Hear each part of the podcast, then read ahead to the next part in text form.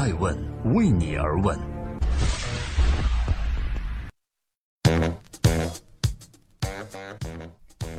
Hello，大家好，二零一九年三月十四号星期四，爱问人物创新创富，欢迎大家的守候。今天我们来聊一聊互联网下一个十年有它的位置。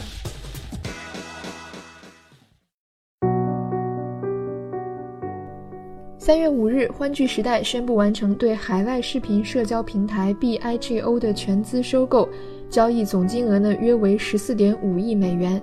收购之前呢，欢聚时代已经持有 BIGO 约百分之三十一点七的股份，此次则将剩余的百分之六十八点三一并收入囊中。有媒体评价称，此次收购行为是中国社交网络公司罕见的一次海外同行并购行为。实际上，BIGO 与欢聚时代可不仅仅是同行的关系，两个品牌还出自同一人之手，即欢聚时代的董事长李学凌。早在2014年11月，李学凌将原来的 YY 移动新产品部独立出来，取名 BIGO，意思是 Before I Get Old。李学凌说，这个名字寄托了他的心愿，希望在自己变老之前，能够做一个新的、有趣的、有价值的国际化产品。依托为用户提供相当本地化的服务，如今的 BIGO 呢，已经在东南亚、南亚、中东、美洲等市场取得了优势地位。同时，BIGO 还在技术领域聚焦 AI。YY 原本呢也具有非常出色的 AI 团队，此次收购完成之后，李学凌手中的两支人工智能团队可能会深度融合。在今年一月的 YY 年度盛典上，董事长李学凌曾经就表示过，二零一九年的战略核心会专注在两件事情：第一是人工智能，第二便是全球化。在 YY 收购 BIGO 后呢，李学凌给公司员工发了内部信，信中可显示出李学凌不小的野心，他要使 YY 成为世界领先的视频社交媒体平台。如此看来，BIGO 是李学凌早在2014年就安排好的一枚棋子。借 BIGO 这枚羽翼日渐丰满的棋子，李学凌赶上了中国企业出海和人工智能的浪潮，追逐风口浪尖是李学凌的一贯作风。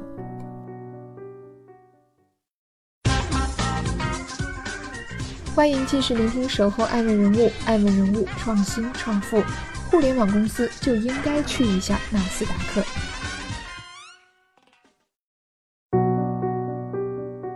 两千年的中国掀起互联网大潮，网易、搜狐新浪顺势而起。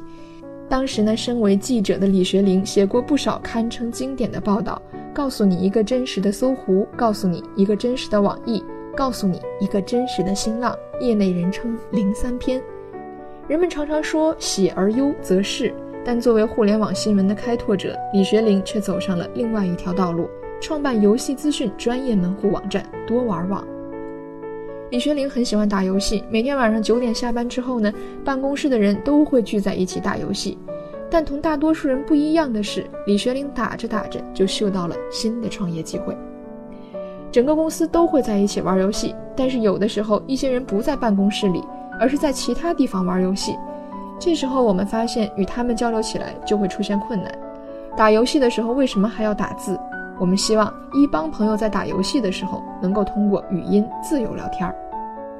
于是，二零零八年，YY 语音客户端就这样诞生了。李学凌并不满意 YY 停留在游戏语音产品的初级阶段，他习惯呢把事情做到极致。有时候很晚了，人们还能看见他停在公司门口的车，车牌号是九四二 YY，意思是就是爱 YY。当一种热爱化为行动，结果自然不会太差。YY 被发展成集多人语聊、网络 K 歌、远程教育等多用途的语音社交平台。YY 的成功在李学凌看来，更像是一场在刀尖上的舞蹈，不仅要费心费力的打磨产品，还要面对大佬的甜蜜诱惑。二零零八年底，史玉柱提出五千万美元收购多玩，两年后呢，腾讯月出资一点五亿美元现金收购，外加百分之四十的股份。两次收购，李学凌都没答应。他想的更多的是安心做产品，不抢风头，少做宣传。以前有人老告诉我竞争对手在做什么，我说你不要告诉我，那样我就不知道自己要做什么了。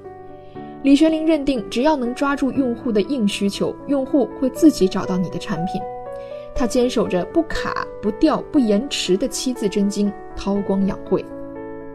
夫威不争，而天下莫能与之争。李学林的七字真经为 YY 赢得了口碑，也为 YY 的成长赢得了时间，避免了被巨头消灭在摇篮里的命运。但如果真要站稳脚跟，上市才是 YY 最必然的选择。在李学林的心中，一直有一个纳斯达克情节。他说：“毕竟我们这批早期做互联网的人有一个情节，那时候觉得做一个互联网公司就应该去纳斯达克。但要打动美国的投资者，并非易事。加之从2009到2011年，YY 呢连续三年亏损，直到2012年才开始扭亏为盈。”但产品简单、商业模式清晰的 YY 还是给了华尔街投资者们以不错的企业成长想象空间。此外呢，自2012年的第一季度开始，YY 连续四季度保持盈利，净利润的季度增长率达到百分之二十一点九。到2012年9月，注册用户更是高达四亿。大规模、高年度的用户基础，再加上被验证的商业模式，李学林得到了资本市场的认可。二零一二年十一月二十一日，欢聚时代在美国纳斯达克成功上市。根据第三方移动应用数据分析公司的数据显示呢，今年一月份，中国视频及直播类的应用，在海外的 App Store 以及 Google Play 的下载量及收入排名的前二十，YY 成为最多产品入围双榜单的企业。可以说，李学林的野心正在一点点转化为现实。李学林常挂在嘴边的一句话是：“做任何东西都要借助一个风口，而不能逆风。”这话听上去啊，有些似曾相识，总能让人联想到雷军那句著名的“只要站在风口，猪也能飞起来”。但雷军和李学林的交集可能远不止这一句话。欢迎继续聆听《守候爱问人物》，爱问人物创新创富。认识雷军是特别大的幸福。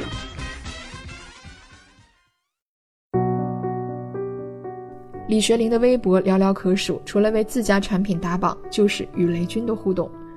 但李学林与雷军的第一次打交道，可远没有现在这般友好。一九九八年，身为记者的李学林写的第一篇稿子，就是关于金山的负面报道。他呢批评金山的 WPS 产品，后来雷军在接受采访时表示，李学林是一个非常有自己观点的人，他批评我们的东西还是讲在了点子上，很有深度。也许彼时的李学林还没有意识到雷军对于他的巨大意义，在接下来的日子里，雷军将不再是他笔下的报道对象，而是李学林创业路上的导师、军师，也是他的天使投资人。就在李学林离开媒体，准备自己创业的同一年呢，他与雷军结识了。离开卓越和金山之后的雷军，三年间投资了凡客、拉卡拉、UC 以及李学林的首个创业项目多玩游戏网。与其他项目不同，雷军呢给了李学林一百万美元，而雷军每笔投资平均下来也只有两百万人民币。雷军比李学林大五岁，他曾经评价李学林是志存高远而又脚踏实地。对这位小老弟呢，雷军显得格外的偏爱，不仅舍得为他花钱，心思也没少花。多玩的名字其实就源自雷军的创意。当时雷军正在台湾出差，他看到一瓶水的名字叫多喝水，觉得名字不错，便把网站起名叫多玩。早期多玩游戏的宣传语就是多玩游戏，多喝水。小老弟的表现果真没让雷军失望，欢聚时代成为雷军系里的第一家上市公司。上市当天，雷军脸上是抑制不住的兴奋与喜悦，但又刻意的低调，不愿意呢去抢李学林的风头。雷军手里一直拿着小米二代的手机，记录着 YY 上市时刻，不断主动及被动的与人微笑合影。根据欢聚时代的招股书，当时雷军和李学林分别持有欢聚时代百分之二十三点八的股份，同时为最大的股东。以当时的开盘价计算，李学林身价超过一点一三亿美元。雷军获得了一百一十二倍的账面回报。六年过去了，李学林以百亿财富跻身胡润全球富豪榜，雷军则凭借小米的上市拥有了千亿身价。提到雷军，李学林也承认，人生能够认识一个比自己大五岁、比自己更成熟的人是特别大的幸福。他的综合判断能力，他的思想成熟度，正好能够帮到你现在的状态。欢迎继续聆听《守候爱问人物》，爱问人物创新创富，我要在身体里植入芯片。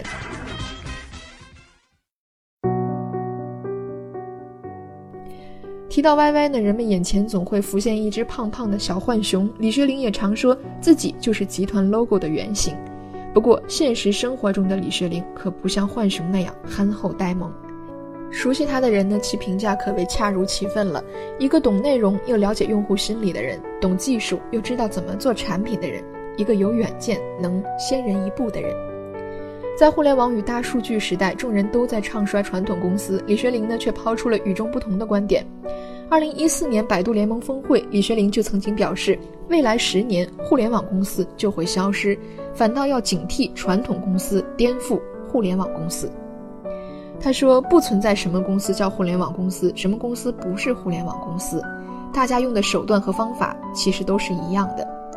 互联网公司要敢于进军以前不敢进军的领域，要敢于学习以前不敢学习的传统。比如说，雷军做制造业，这在以前的互联网行业可是逆天的。互联网公司做硬件是不可想象的。但反过来讲，互联网公司应该小心被传统公司颠覆掉。”行业眼光独到，生活中李学林也追求特立独行。去年十月份，李学林发了一条朋友圈，说自己已经在身体内植入了一个芯片。这条朋友圈可把他送上了热门。虽说芯片植入技术已经不是最近冒出的新概念了，在瑞典呢也有超过四千人在体内植入芯片，但在国内，李学林可是第一个在体内植入芯片的正常人。他在朋友圈中描述了芯片植入的全过程，很高速的弹射出去，啪的一声就打进去了，没有一点疼痛感。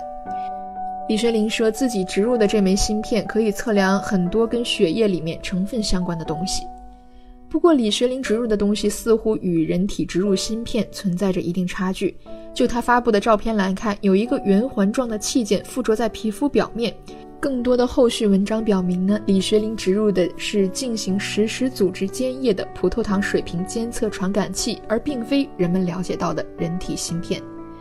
芯片也好，传感器也罢，但李学林勇于尝鲜、敢于冒险的精神，也是创业者身上必不可少的素质。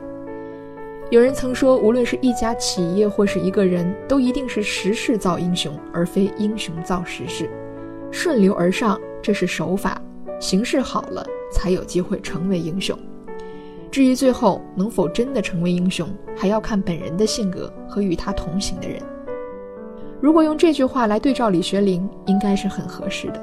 善于把握大事，拥有靠谱的同行者雷军，自身特立独行的性格，少了哪一环，都可能无法成就今日的李学林。